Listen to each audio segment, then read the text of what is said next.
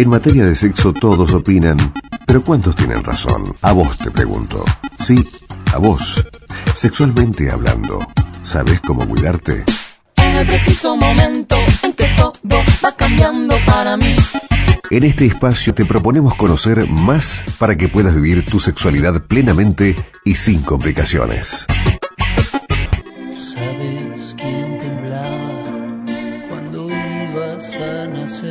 Cuando nacemos, la partera o el médico da el dato más esperado para nuestros padres. Es un varón. Es una nena. Pero este hecho no es determinante para que de allí en más nos comportemos como niñas o niños. Son una serie de complejos procesos entre los que se encuentran la biología, la crianza que nos dan nuestros padres y el entorno familiar y social, los que nos van a permitir comprender qué se espera de quien tiene órganos de hombre o de mujer. Es lo que se denomina proceso de sexuación. Se da desde antes del nacimiento de una persona en relación a las expectativas que tienen los padres y madres con respecto a ese bebé que va a nacer y la sociedad también en la cual está inserta ese nuevo, eh, esa nueva persona que, que nace. Luego, a, medida que van pasando los años, se van produciendo distintos procesos que tienen que ver con el afianzarse como hombre o mujer internamente y el poder ir adquiriendo los roles que la sociedad espera a lo largo de ese tiempo y a lo largo de toda la vida. Y hay un momento entre los 5 y los 8 años de edad del, del niño o de la niña en donde se produce lo que se llama en psicología elección de objeto, que es donde se va a afianzar inconscientemente o internamente el tema de la orientación sexual. Marcelo Ahumada, psicólogo y educador sexual, te explicó cómo se va dando este proceso en el que adquirimos nuestra identidad, el rol y la orientación sexual. Por eso, como comprenderás, la elección de una pareja de tu mismo sexo, lo que denominamos homosexualidad, o vivencias como el transexualismo, no son procesos que se puedan elegir.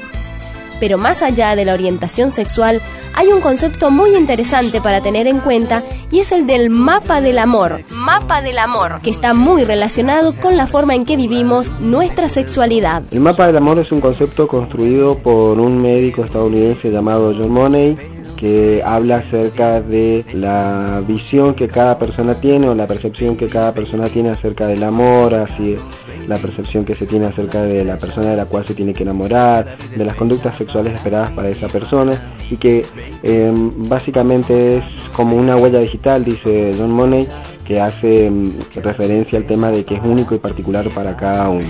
Cada persona configura su mapa del amor en función de dónde nació, con qué sexo nació, qué crianza ha tenido, qué cosas fue aprendiendo a lo largo de su vida en relación al tema de sexualidad.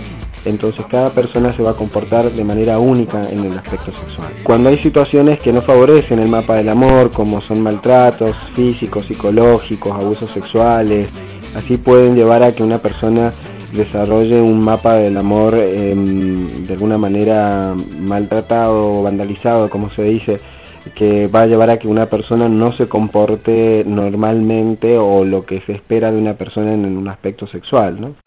Hoy intentamos explicarte que nunca se termina de aprender a ser sexual. Toda tu vida estarás conociéndote y viendo las potencialidades de tu cuerpo y tu mente a la hora de expresar tu sexualidad.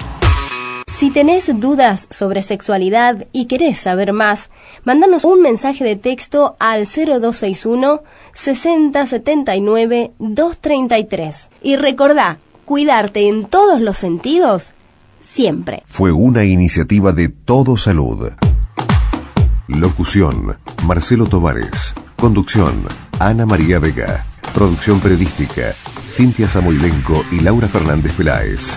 Pre-postproducción técnica, Home Record.